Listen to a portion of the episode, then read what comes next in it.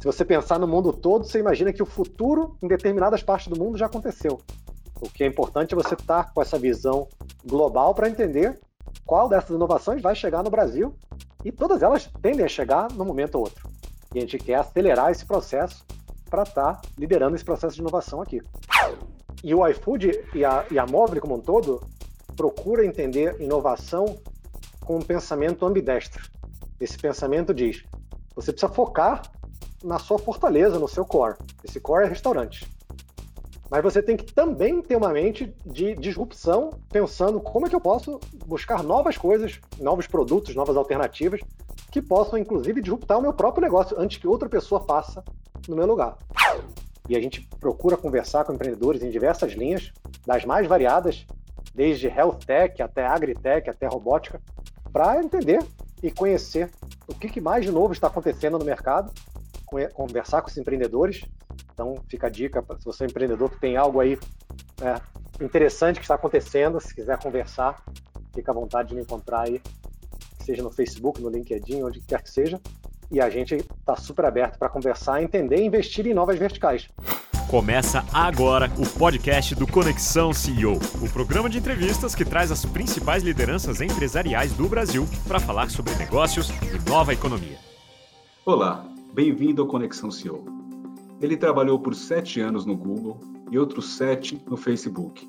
E desde março de 2020, comanda um dos principais grupos brasileiros de tecnologia, dono de operações como o iFood e a Simpla.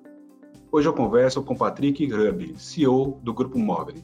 Patrick, tudo bem? Muito obrigado por sua presença. É um prazer recebê-lo aqui no Conexão CEO. Tudo bem, Macia. É um prazer estar aqui de volta. Já falamos um, um par de vezes e e obrigado pelo convite de estar aqui agora no, no podcast. A gente que agradece, tem bastante coisa interessante para falar. E eu queria começar justamente um pouco por essa sua trajetória pré-móvel, né? É, ainda não é tão comum, né, brasileiros, você trabalhou acho que sete anos no Vale do Silício, ali pelo Google, né? E depois no Facebook aqui na América Latina de volta ao Brasil. Conta um pouquinho dessa trajetória aí pré-móvel, né? Como é que você chegou ali no Vale do Silício? Conta um pouquinho dessa história para gente. Legal. Gosto de pensar que são experiências que foram me formando para ocupar a cadeira que eu tô que eu tô hoje. Eu comecei com meu sotaque não não deixa enganar no Rio, fiz faculdade de administração, comecei trabalhando mais na área financeira e queria uma experiência de, de estudar fora, de morar fora e consegui através de um MBA que fui para os Estados Unidos. E uma coisa que eu aprendi nesse início de finanças é quando você tem uma dívida em dólares, você tem que ter uma receita em dólares. Então, uma vez feito o MBA, aquela dívida grande, eu procurei uma oportunidade de ficar nos Estados Unidos para pagar a dívida e também para ter uma experiência de trabalhar lá. E acabei dando uma sorte de, de parar no Google em 2005, bem no seu início aí de trajetória, lá no Vale do Silício. E foi minha primeira experiência de tecnologia e é ali que eu sinto que eu me apaixonei realmente por tecnologia, pelo Vale do Silício, pela forma de trabalhar, pela inovação. Você sentia realmente ali no Vale do Silício que o mundo poderia mudar a qualquer momento, que uma nova empresa nascia a cada segundo, que ali era o centro do universo. Eu diria que é até um pouco exagerado, tanto que eles acham que é o centro do universo, mas eles acreditam que sim é o centro do universo. E aí foram sete anos vivendo aquele Vale do Silício, aquela cultura, aquela tecnologia. E com três filhos que nasceram lá na, na, Califórnia, minha esposa também é brasileira, em um determinado momento a gente sentiu uma saudade eh, do Brasil, uma vontade de estar mais próximo dos nossos pais, das crianças terem uma relação mais próxima com a família, e acabou surgindo uma oportunidade de voltar para o Brasil com o Facebook, estava começando a sua operação no Brasil, e eu vim ajudar nesse início, que foi em 2012, tinha acabado de começar, e o Facebook ainda estava no, no seu início. Então, peguei o Vale do Silício, que eu aprendi lá, e tentei trazer esse Vale do Silício para o Brasil, para a América Latina. Será que o Vale do Silício também cabe aqui? E eu vi que cabe, né, adaptado à nossa realidade aqui no Brasil, mas cabe muito bem. E eu vivi sete anos de crescimento do Facebook aqui na região.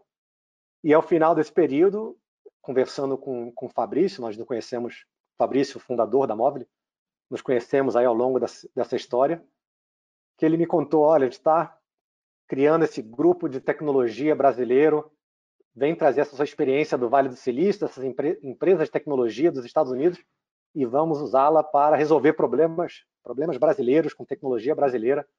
Vamos criar aqui uma grande empresa de tecnologia no Brasil. E aí eu comprei esse sonho e vim para ajudar a Móvel a fazer realmente isso acontecer.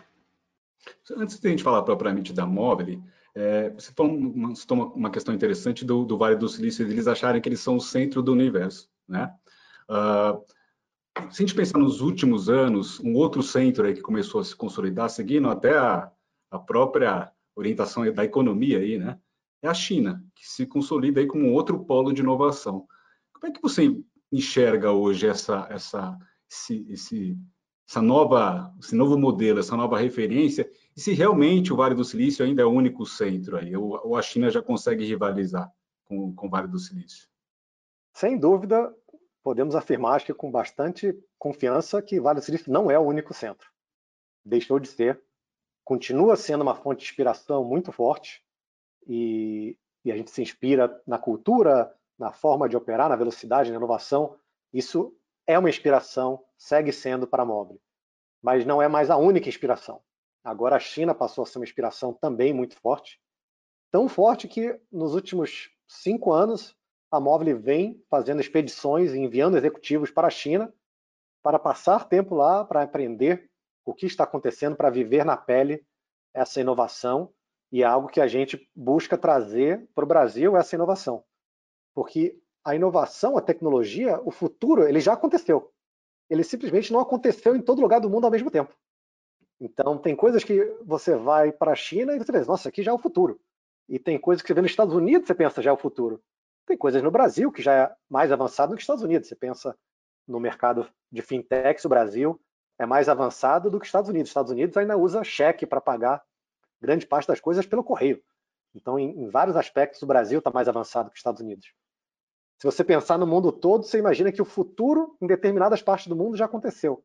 O que é importante é você estar com essa visão global para entender qual dessas inovações vai chegar no Brasil e todas elas tendem a chegar num momento ou outro.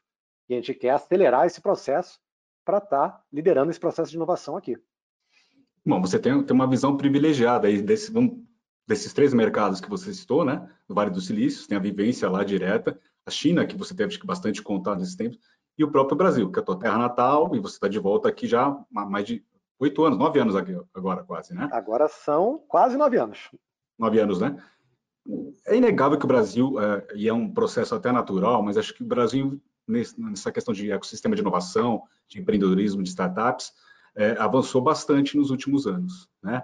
O que, que você destacaria em termos tanto de avanços como de lacunas, comparado até à vivência que você tem, por exemplo, no Vale do Silício?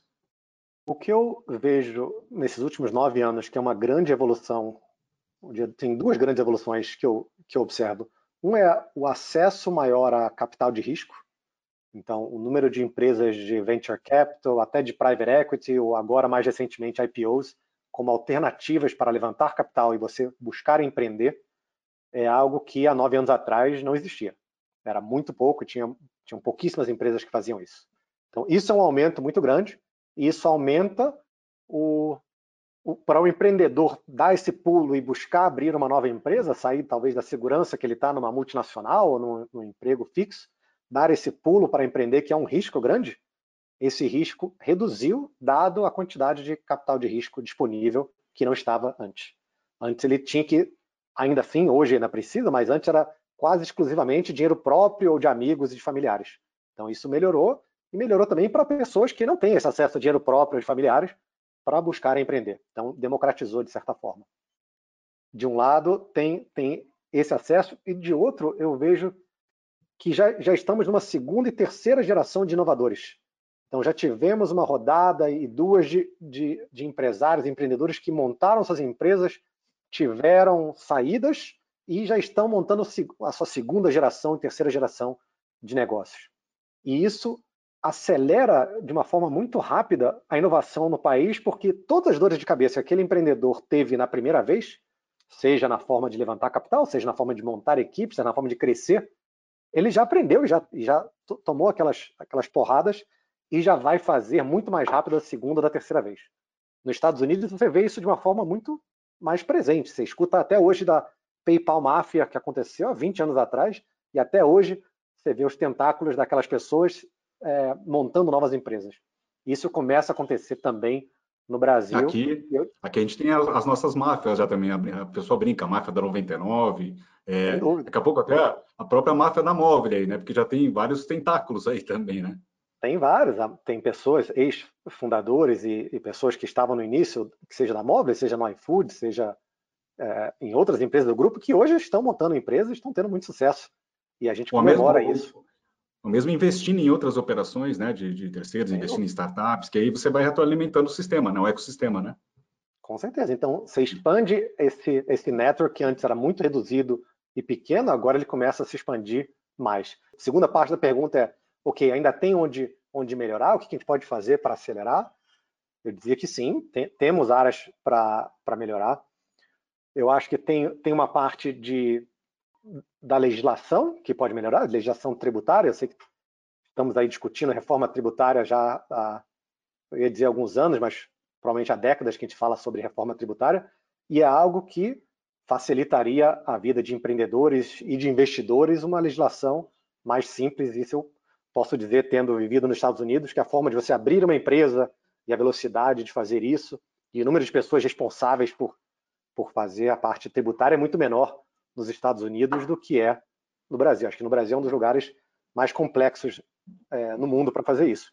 E isso beneficia as grandes empresas que têm, de fato, a capacidade de ter grandes times tributários ou advogados é, caros.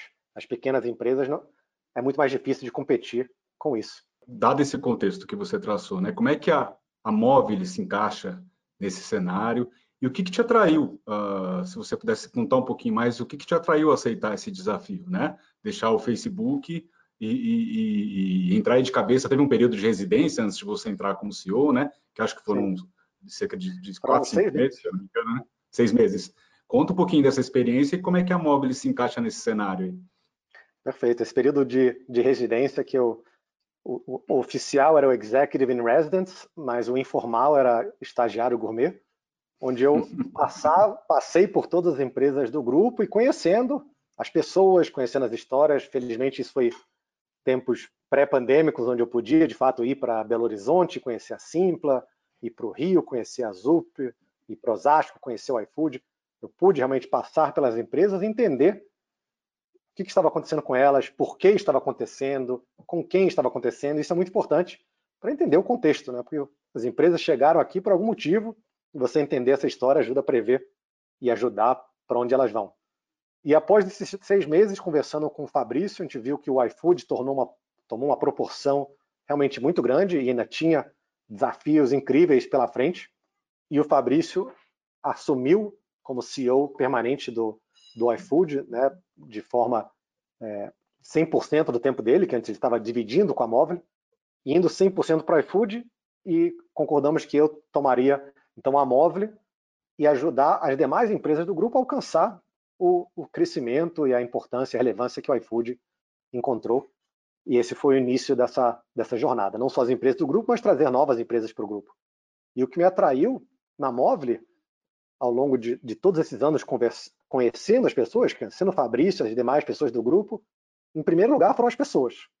E conhecendo as pessoas, eu consegui ter uma leitura da, da cultura e dos valores da empresa. E depois de, de muitos anos trabalhando em empresas do Vale do Silício, posso dizer que isso era uma coisa muito importante para mim. Que tipo de empresa vai ser, que tipo de valores vai ter, que tipo de cultura vai ter. E uma vez você trabalhando e se identificando com esse tipo de, de, cultura, com esse tipo de valores, você não quer voltar atrás, você quer manter esse tipo de empresa que é, é menos hierárquica, mais, menos burocrática, mais rápida no, na sua operação, com foco maior em inovação. Então, esse tipo de, de, de cultura era algo que me, que me inspirava e algo que eu encontrei. Eu, né, antes de entrar na móvel, eu, eu tinha uma, uma suposição que encontraria, dado as pessoas que eu conheci, e, se, e foi confirmado.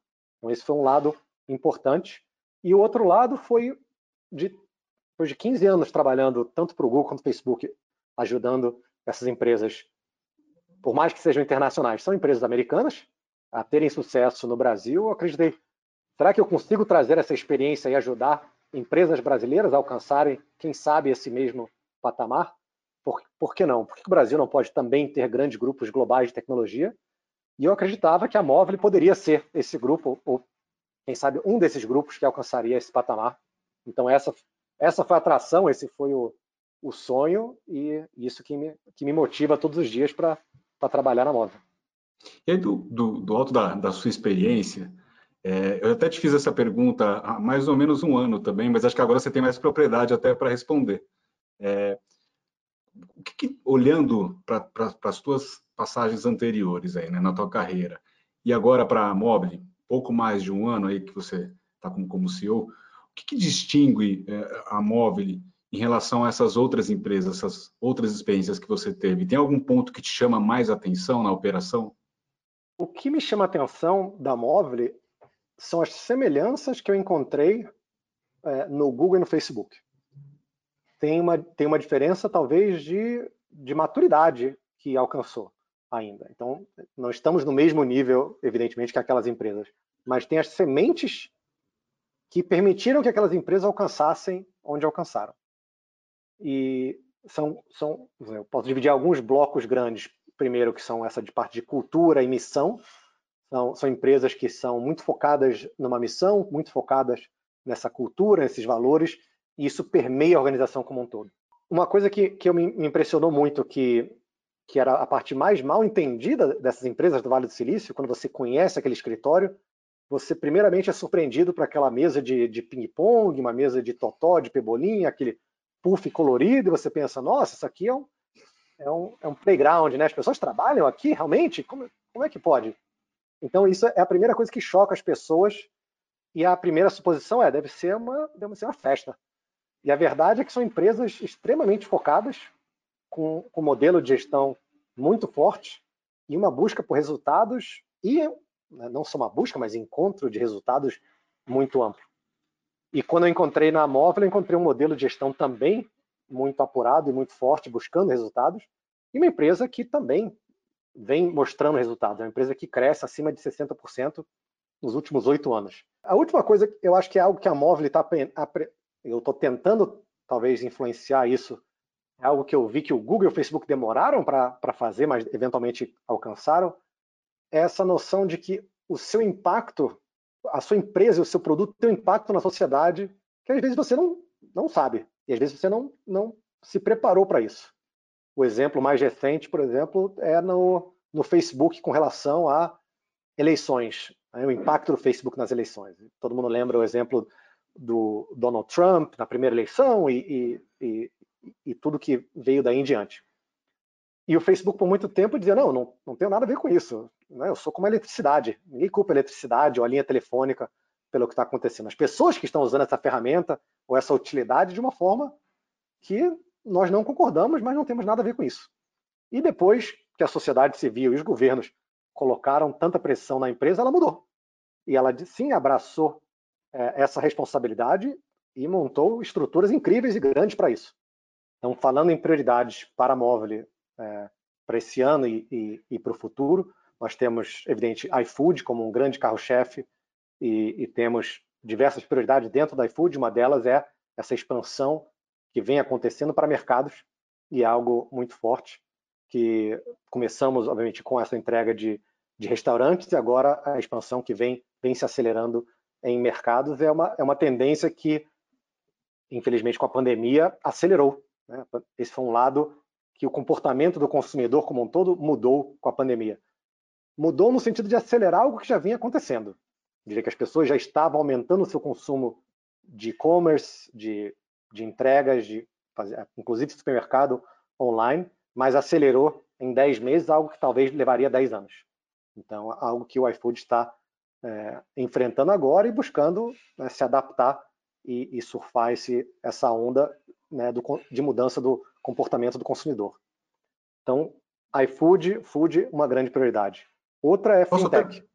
Uma pergunta claro. só, antes, já que a gente está falando de iFood, é, e aí até, até expandindo um pouco do próprio grupo para outras operações, né? Por causa até de uns movimentos recentes que vocês fizeram, por exemplo, a, a o investimento lá na Mensageiros Urbanos foi ali em meados de 2020, né? Mais recente na é Muva que fala, né, da Argentina, de logística Muva, também.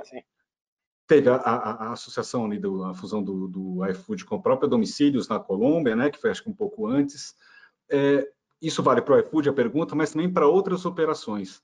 A ideia da, da, da Móvel é cada vez mais uh, já expandir o que ela tem aqui hoje, que já tem uma boa presença de negócios aqui no Brasil, para outros países da América Latina. Esse, esse é um dos focos da empresa, seja para o iFood ou para outros negócios? Perfeito. Alguns negócios sim, outros não. Uh, então, nós temos negócios sim que estão buscando se expandir e, e entrar em novos mercados.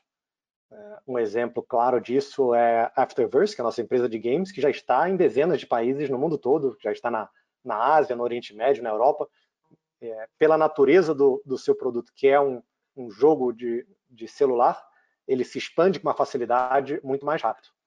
Você compara isso com uma empresa, por exemplo, a Zup, que é de serviços financeiros muito mais regulado, você expandir para o mundo inteiro é muito mais difícil. Você precisa ir país por país, entendendo a legislação país por país.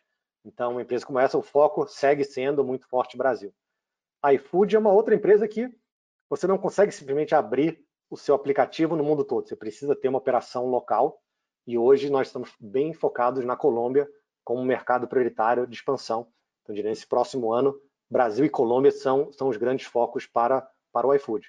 Mas na Colômbia vocês operariam como iFood também a partir dessa fusão? Como é que vai funcionar um pouco isso? E se você puder dar um pouquinho mais de detalhes sobre esse plano de, de expansão lá?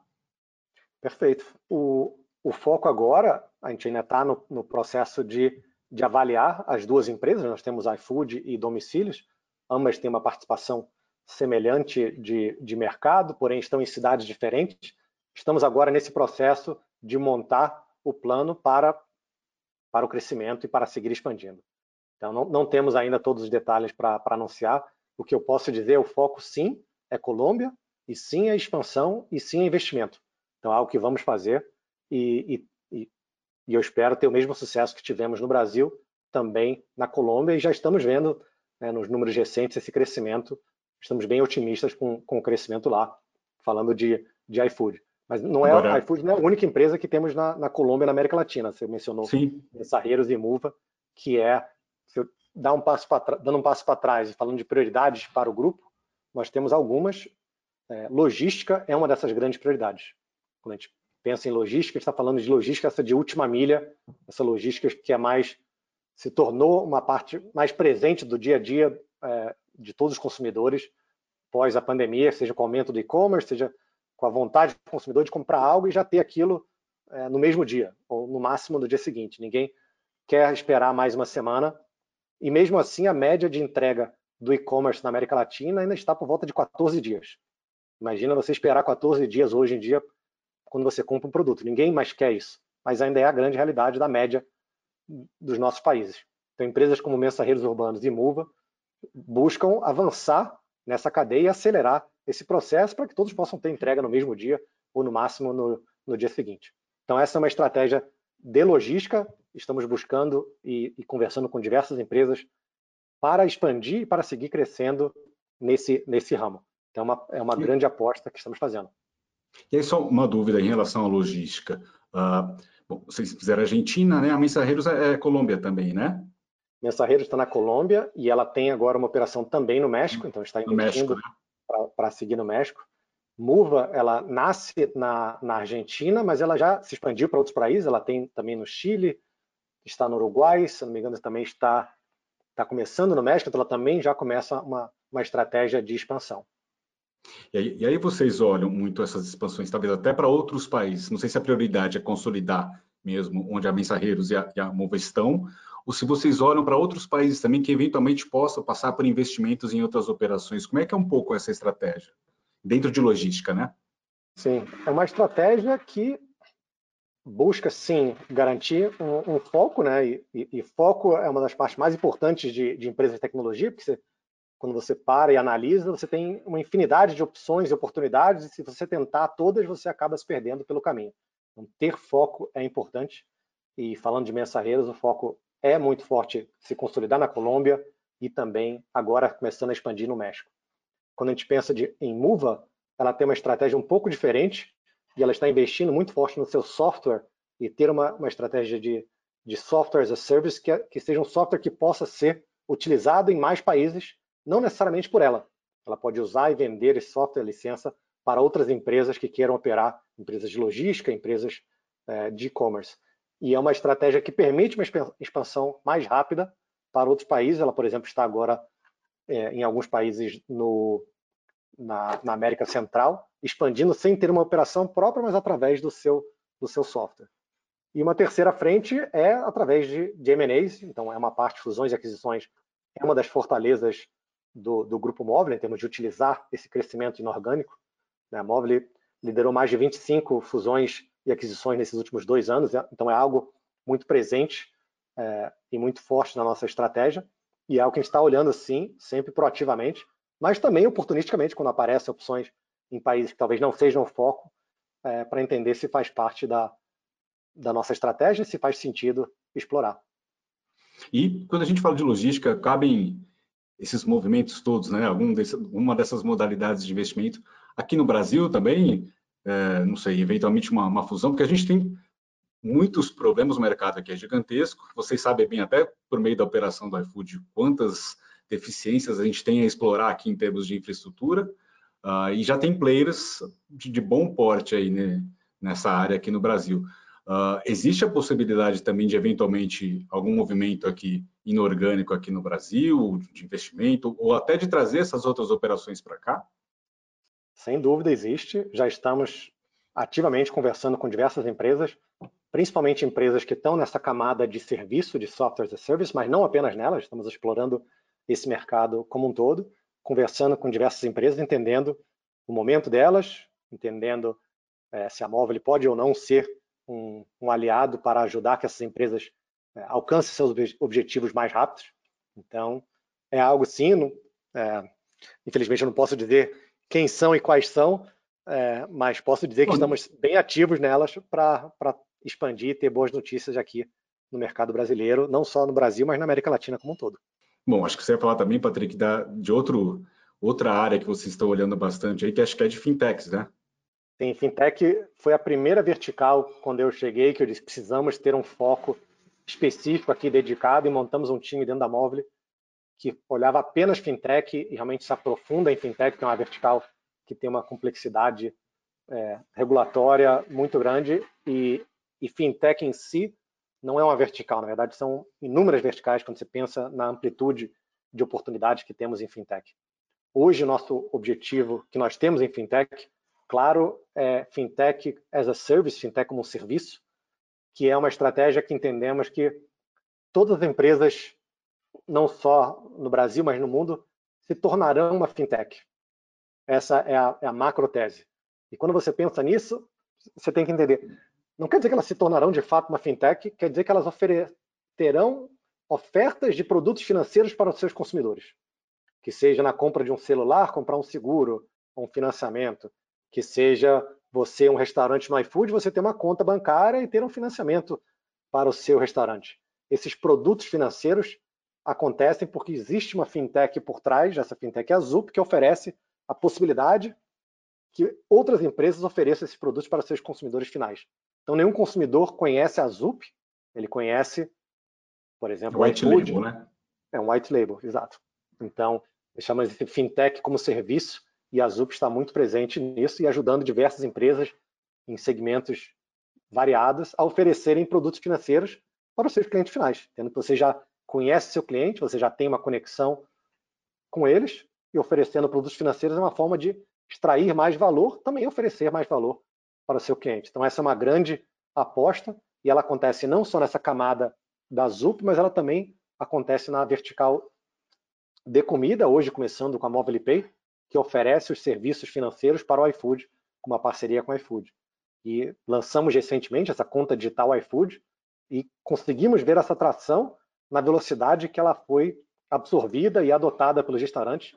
Temos mais de 100 mil restaurantes utilizando hoje mensalmente a conta digital do iFood, oferecida pela Mobile Pay, e conseguimos oferecer aí em, em pouco mais de seis meses mais de 200 milhões é, de reais em financiamentos para os restaurantes, no momento, convenhamos, é, de necessidade para os restaurantes, e, e é algo que me alegra muito conseguir oferecer esse tipo de financiamento para ajudar essa cadeia a atravessar esse período.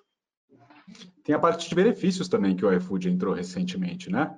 Que é uma, uma além da questão da, ampliação de mercados, essa parte com a Mobile Pay, tem essa parte de benefícios também. Na verdade, o, o, o iFood, me corrija se eu estiver errado aqui, Patrick, mas até o que muitos consultores, muitos analistas de mercado falam, né? Diferentemente de outros concorrentes aí, como se te pegar um Rappi, um Uber Eats, por exemplo, o iFood não, não, não saiu abraçando todas as, as, as, entregas, vamos dizer, né? Ele se especializou primeiro ali em restaurantes, consolidou sua, sua posição bem forte ali e agora está estendendo para outros braços. É isso mesmo? Cada vez, cada vez mais ao conceito, não sei, rumo ao conceito de super app?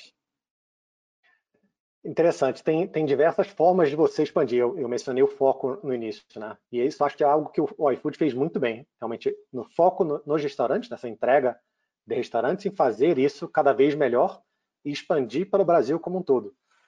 E, e isso foi realmente, pelos últimos, pelo menos os dois anos que eu que eu estou aqui na Móvel, um foco é, muito, muito forte. E, e produz, produziu resultados, eu acredito, muito bons, que está, o iFood está com uma oferta hoje e um, e um atendimento melhor do que ele estava há dois anos atrás. É, isso né, com pesquisas tanto dos restaurantes, quanto dos entregadores, quanto dos consumidores finais. Então, o iFood melhorou algo que ele já estava bem e fortaleceu uma fortaleza. E, e o iFood e a, e a Mobile como um todo procura entender inovação com um pensamento ambidestro.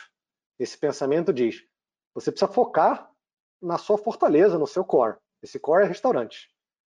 Mas você tem que também ter uma mente de disrupção, pensando como é que eu posso buscar novas coisas, novos produtos, novas alternativas, que possam, inclusive, disruptar o meu próprio negócio antes que outra pessoa faça no meu lugar. E isso existe tanto em disrupção no seu, no seu próprio core, quanto entrando em mercados adjacentes. Né? Essa parte de mercados como a dela, entenda essa parte de benefícios também como a dela, entendendo que benefícios é algo que é, que é tangencial hoje, né? vale refeição ao nosso mercado, né? as pessoas já usam vale refeição para comprar no iFood, mas é, é, um produto que, de certa forma, ainda, ainda está parado no tempo. É um produto que não, não alcançou a portabilidade que outros serviços alcançaram como o seu celular, que você consegue levar o seu número de um lugar para o outro, como a sua conta bancária, que antigamente a sua conta salário, você precisava abrir uma conta num determinado banco porque o seu empregador né, te obrigava a fazer isso. Hoje você consegue receber no banco que você quiser. Os benefícios, né, o vale refeição, vale alimentação, não alcançaram ainda esse nível de, de flexibilidade, mas a gente acredita que é uma questão de tempo e o iFood, sem dúvida, estará bem posicionado aí para para avançar nessa, nessa linha de benefícios. Agora, voltando à questão das fintechs, né? Eu queria entender um pouquinho, primeiro, eh, dentro do escopo da Mobile, um pouquinho qual é a diferença, o que diferencia a atuação da, da, Zup, da por exemplo, e da, da Mobile Pay. E, bom, primeiro, primeiro essa pergunta. A Zup entenda como esse white label, né, como você mencionou. Então, ninguém opera direto com a Zup. Você opera com uma empresa que opera com a Zup. Então, a, a, a cara para o cliente final, para o consumidor final, não é a ZUP. Então, essa é a primeira forma de entender é a carroceria do carro, a carroceria não, é a parte de dentro, né, o motor, a, a parte que ninguém de fato está vendo e outras empresas constroem em cima. A Mobile Pay é uma dessas empresas que está construindo em cima da ZUP. Então, toda essa inovação, essa conta digital que foi lançada em tempo recorde, que já alcançou essa escala de mais de 100 mil contas contas de restaurante, né? não são pessoas físicas, são pessoas jurídicas que, é, numa velocidade tão, tão grande, tão impressionante, é porque ela conseguiu desenvolver em cima da ZUP, em cima dessa white label. Ela não precisou tirar todas as licenças, ter toda a regulamentação, ter toda a parte de compliance que a ZUP oferece. Então, entenda a Mobile Pay como a execução da estratégia de Fintech as a Service, inicialmente nesse mercado né, de restaurante, mas claramente com o objetivo de se expandir, além disso, indo para, para novas verticais. E, Patrick, você falou uma coisa extremamente interessante que a gente, assim, na cobertura aqui diária, a gente vê mesmo essa, essa questão de toda empresa é, é, vai virar uma, uma fintech, seja com uma oferta sua associada à oferta de um parceiro. Né? A gente vê empresas dos mais diferentes segmentos que têm bases aí expressivas de usuários, que dão isso como moeda de troca para associar com um parceiro né, de, de uma fintech, por exemplo. E aí, dentro do escopo do, do próprio grupo móvel, eh, vocês têm a, a ZUP, que a gente falou que é a Mobile Pay. Em termos de investimento, né, que você falou que é uma das prioridades, não sei se é a principal, mas o que, que vocês estão olhando? Que peças que faltariam hoje no grupo que eventualmente justificariam um investimento, uma aquisição? Dentro do espaço de fintech, né?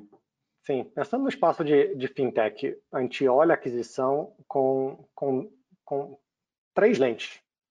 Existe uma lente que é a, uma expansão para novos serviços que a gente ainda está desenvolvendo. Então, você pensa na Azul, ela começou muito, for, muito forte e nasceu no mercado de adquirência, e, a, e, essa foi a sua base, sua fortaleza, e ela expandiu agora, a gente chama de banking, muito forte, e a gente quer expandir ainda para crédito. Então, a gente fala no ABC, da adquirência, do banking e do crédito, a gente ainda está nascente em banking, mas é um nascente que já, já começa a mostrar resultados essas 100 mil contas, mais de 100 mil contas no, na conta digital do iFood. Mas hoje ela chegou onde ela chegou com a construção interna, né? com, investindo é, nos nossos engenheiros, nosso produto e criando esses produtos do zero.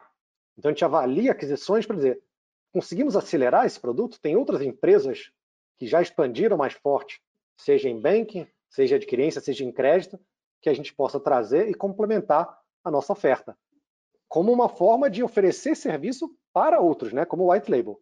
Não trazer uma empresa que já tenha é, esse contato com o cliente final. A gente quer um, é uma empresa, um produto, um serviço que possa ser oferecido para outras empresas que ofereçam para seus respectivos clientes. Então, essa é uma avenida forte que a gente avalia, que é ou construir interno ou comprar, né? o buy versus build, que chamamos.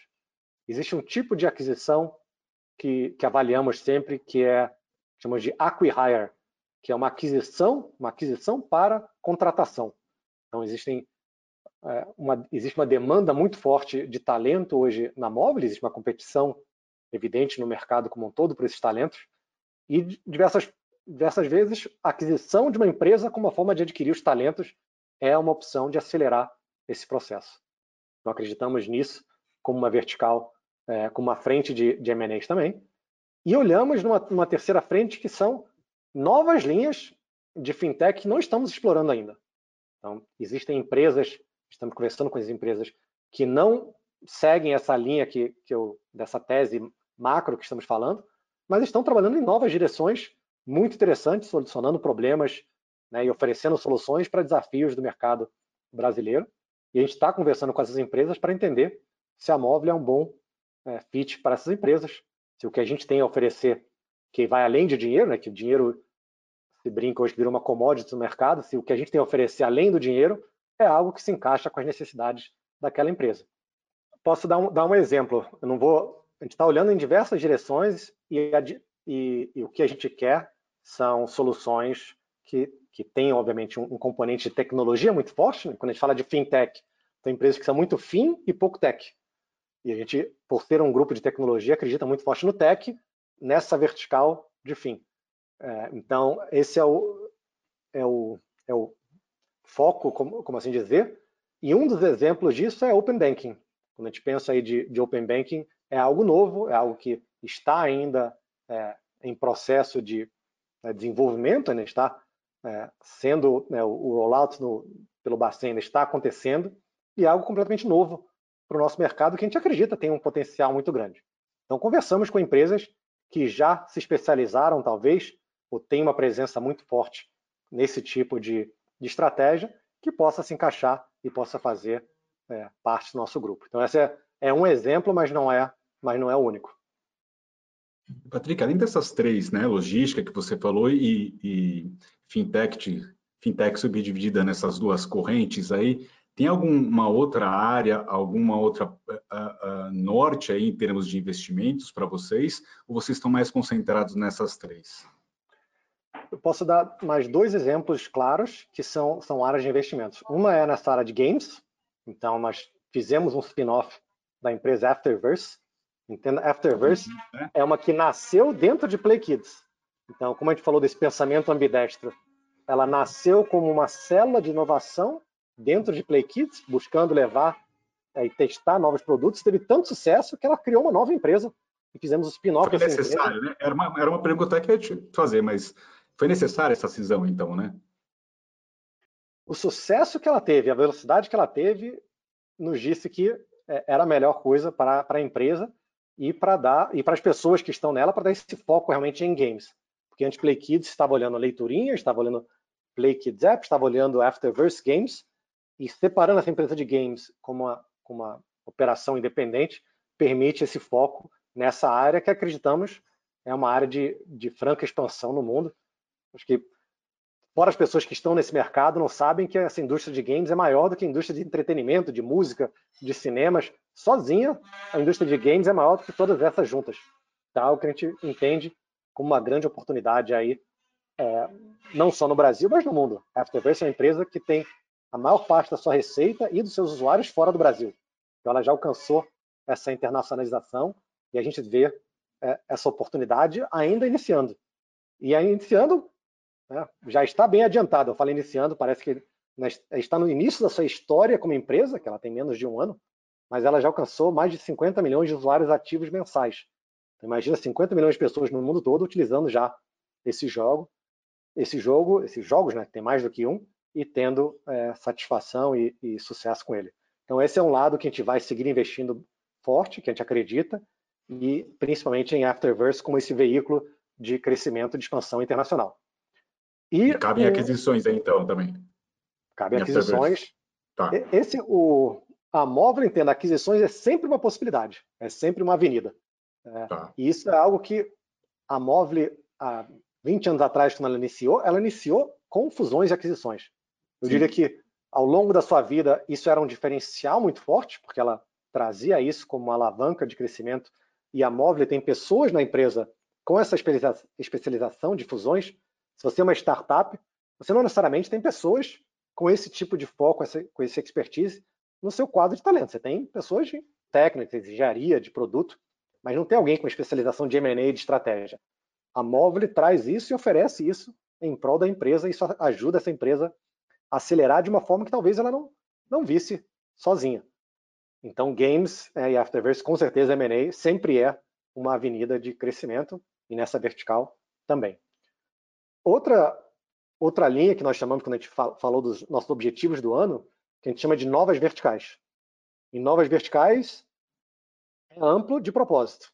Ela é amplo porque a gente está olhando no Brasil e na América Latina empreendedores que estão né, utilizando tecnologia para resolver problemas locais que têm um potencial de crescimento não só, às vezes, só no seu mercado, mas de preferência além do seu mercado. E a gente procura conversar com empreendedores em diversas linhas, das mais variadas, desde health tech até agritech, até robótica, para entender e conhecer o que mais de novo está acontecendo no mercado, conversar com os empreendedores. Então, fica a dica, se você é um empreendedor que tem algo aí né, interessante que está acontecendo, se quiser conversar, fica à vontade de me encontrar aí, seja no Facebook, no LinkedIn, onde quer que seja. E a gente está super aberto para conversar, entender e investir em novas verticais. Logística se tornou uma nova vertical. Nós não estávamos investidos em logística e se tornou uma prioridade no último ano, através desses investimentos, tanto na MUVA quanto no Mensarreiros Urbanos.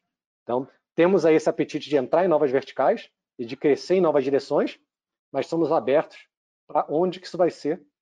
E isso o mercado, de certa forma, vai nos dizer à medida que a gente vai conversando com essas empresas e com esses empreendedores. Como é que vocês, você, você mesmo citou, mas vocês devem ser bastante procurados né, por empreendedores.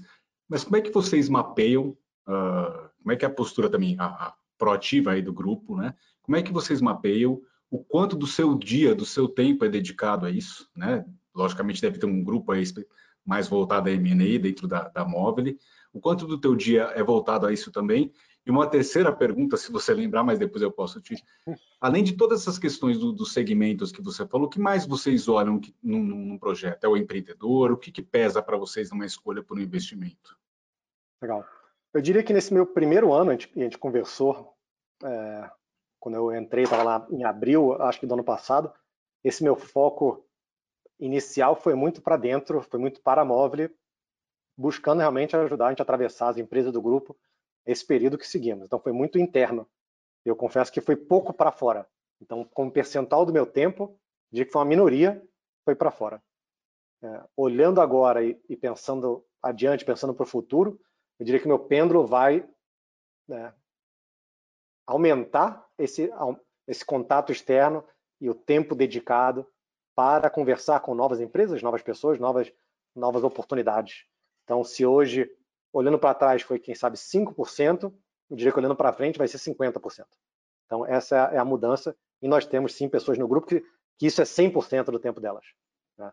E, e, o que a gente busca, né, um pouco do, de como a gente entende, nós temos verticais específicas que nós buscamos realmente uma profundidade muito mais forte, como a gente falou de fintech, falou em logística, de última milha, isso a gente busca conversar com todas as empresas nesses ramos que nós já conhecemos e, e temos uma estratégia bem clara e até, de certa forma, pública. Né? Não, não é um segredo essa estratégia e, e essa estratégia não é um diferencial né, competitivo. Nosso objetivo realmente é ser bem aberto com ela para que empresas que estejam, façam sentido, que venham também conversar com a gente.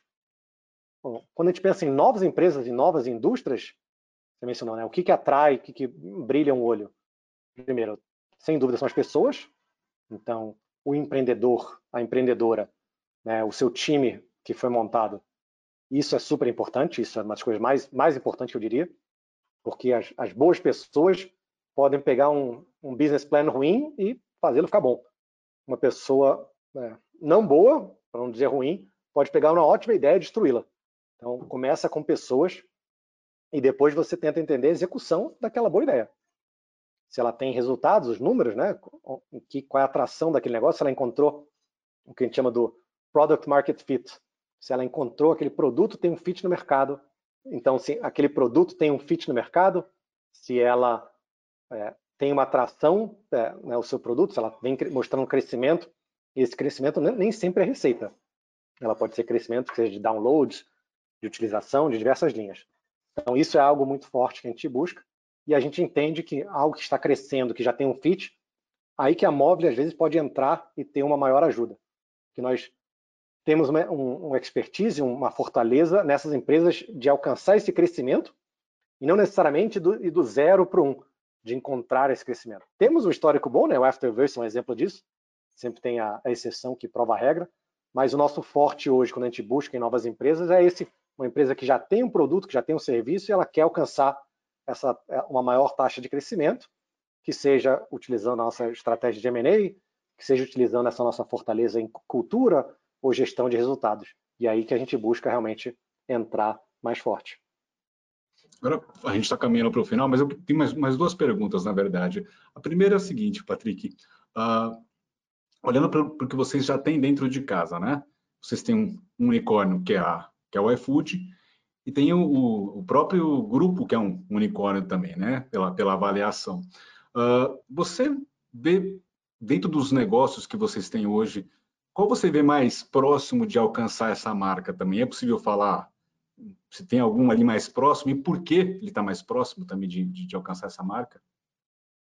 Eu prefiro pensar menos na Móvel como unicórnio e mais nas empresas do grupo como unicórnio. Eu quero que elas se tornem unicórnios e, e recebam o reconhecimento por isso, como o iFood é, já alcançou, e, e, possam dizer, nossa, a Móvel foi um parceiro nessa jornada e ajudou a acelerar esse processo. É, gostaria que em alguns anos a gente se torne um, um celeiro de unicórnios que possa ter várias empresas no mercado brasileiro e, além do mercado brasileiro, que alcançar esse patamar aí quase que simbólico é, com, com a ajuda da Móvel. É, em vez de falar nas, nessas empresas específicas, eu posso dizer, fintech com certeza é um mercado super aquecido, que eu acho que tem uma oportunidade, dado a atração que vem alcançando. As empresas de logística também, né, o mercado, da forma que vem crescendo, e a indústria como um todo, eh, tem uma oportunidade muito grande de alcançar isso também. Eh, a gente falou de, de games, é uma empresa ainda muito recente, né, tem menos de um ano de vida como uma, como empresa independente, na verdade tem, tem meses de vida, mas é um crescimento realmente muito expressivo e eu acho que tem, tem toda a oportunidade de alcançar isso no, no curto prazo e depende só né, do sucesso do seu próprio produto, de conseguir seguir desenvolvendo e se adaptando para os gostos do consumidor, não só brasileiro, mas do, dos gostos do, da consumidora lá da Indonésia, da África do Sul, da Índia.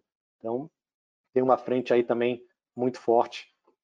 Então, tem respondi sem responder talvez a, a sua pergunta, mas eu estou otimista em todas essas frentes. A gente não chegou a falar da, da Simpla, mas é uma empresa que eu, que eu acredito muito, né, que está no mercado de no mercado que foi muito impactado no momento, né? De, Fez uma virada interessante também, né?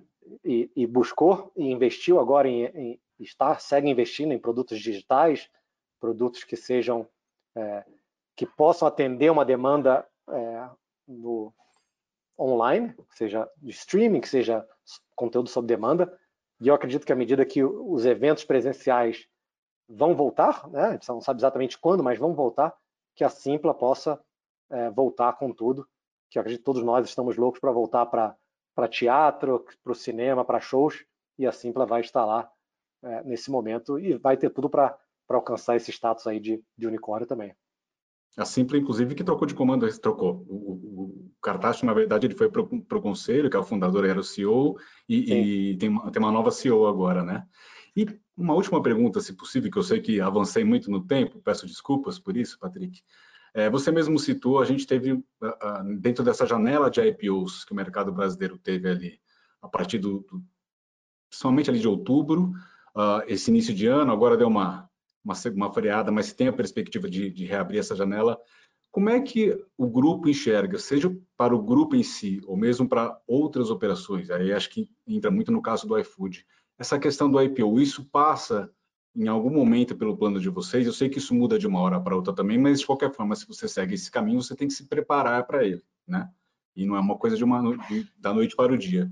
Como é que o, o, grupo enxerga essa questão do IPO aí, seja para o grupo em si ou para, para outras operações? É uma discussão que não, que não morre, é uma discussão ativa e que a gente tem a obrigação de estar sempre avaliando se é uma boa é, avenida para uma empresa específica ou que seja para o grupo como um todo. Hoje, pensando no grupo, não acreditamos que seja é, a melhor avenida. É, a minha a minha tese é que as pessoas estão buscando investir em empresas, empresas específicas e não necessariamente num grupo que tenham várias empresas. Ela quer investir que seja no iFood, na Zup e não na Móvel. E essas empresas, em geral, de grupos têm um desconto. Então, não é necessariamente a, a avenida que nós estamos buscando hoje para Móvel, mas ela pode ser uma boa avenida para as empresas do grupo. E a gente precisa entender empresa a empresa, qual é o momento dela e se ela está preparada para isso e o que, qual, é, qual seria a utilização desses recursos. Quando a gente pensa na móvel, pensa nas empresas né, do, do, grupo, a gente entende que buscar o IPO como um, um acesso a capitais e para investir, hoje não é o nosso foco prioritário, porque a móvel, né, através dos nossos investidores, né, é uma fonte é, muito presente de investimento para crescer. Então, não é, é, o objetivo primário fazer um IPO com esse, é, com essa, nessa frente. Um motivo possível de IPO, e a gente vê empresas hoje no mercado fazendo isso, é o IPO como uma moeda de troca para uma expansão, uma estratégia de consolidação. Às vezes uma empresa quer se fundir com outra, mas ela quer através de um papel negociado em bolsa para capturar parte desse, desse futuro upside, dessa consolidação. Então, essa é uma frente que é, que é possível hoje, que é algo que a gente vai, vai seguir explorando para as empresas do grupo, mas hoje ainda não é o, não é o momento, mas é algo que sim, a gente precisa estar tá, tá avaliando e precisa estar trabalhando com as empresas para elas estarem prontas, que seja no compliance, que seja no financeiro, que seja na parte de realmente do dever de casa, para o dia que a gente quiser tomar uma decisão como essa, que a gente esteja pronta para isso, não seja uma corrida é, contra o tempo. Não, legal, Patrick. Tem algum outro ponto que a gente não tenha coberto aí, eventualmente, que você acha importante uh, comentar e também sobre a, sobre a estratégia do grupo? Eu acho que vale comentar algo que, voltando àquela sua pergunta inicial, né, falando de, de Google, de Facebook, algo que eu, que eu aprendi muito naquelas empresas e, e que eu realmente precisei né, morar fora no Vale do Silício para realmente ter um entendimento melhor sobre isso, é dessa importância da diversidade como um acelerador e uma fortaleza para negócios. Então, empresas com lideranças e quadros de funcionários mais diversos têm resultados melhores e avançam mais rápidos e conseguem atender é, e se adaptar à demanda da população onde elas estão inseridas mais rápidas. Então, Google e Facebook entenderam isso talvez de uma forma tardia e hoje investem muito para alcançar e correr atrás desse prejuízo. E algo, né, uma vez aqui na Móvel que eu busquei né, dar um foco e trazer a empresa e acelerar isso ainda na sua juventude, é de buscar né, investir nisso, enquanto ainda somos né, individualmente empresas pequenas e podemos ter um impacto mais rápido.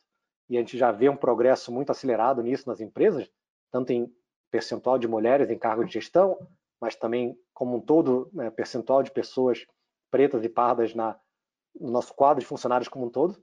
E a gente acredita realmente que isso vai acelerar e já vem trazendo melhores resultados para a empresa, mas vai ser um diferencial cada vez maior competitivo quando a gente olha para o nosso, nosso futuro. Então, eu queria só é, trazer isso como, como algo que a gente acredita como importante e é algo que a gente vai seguir investindo no futuro.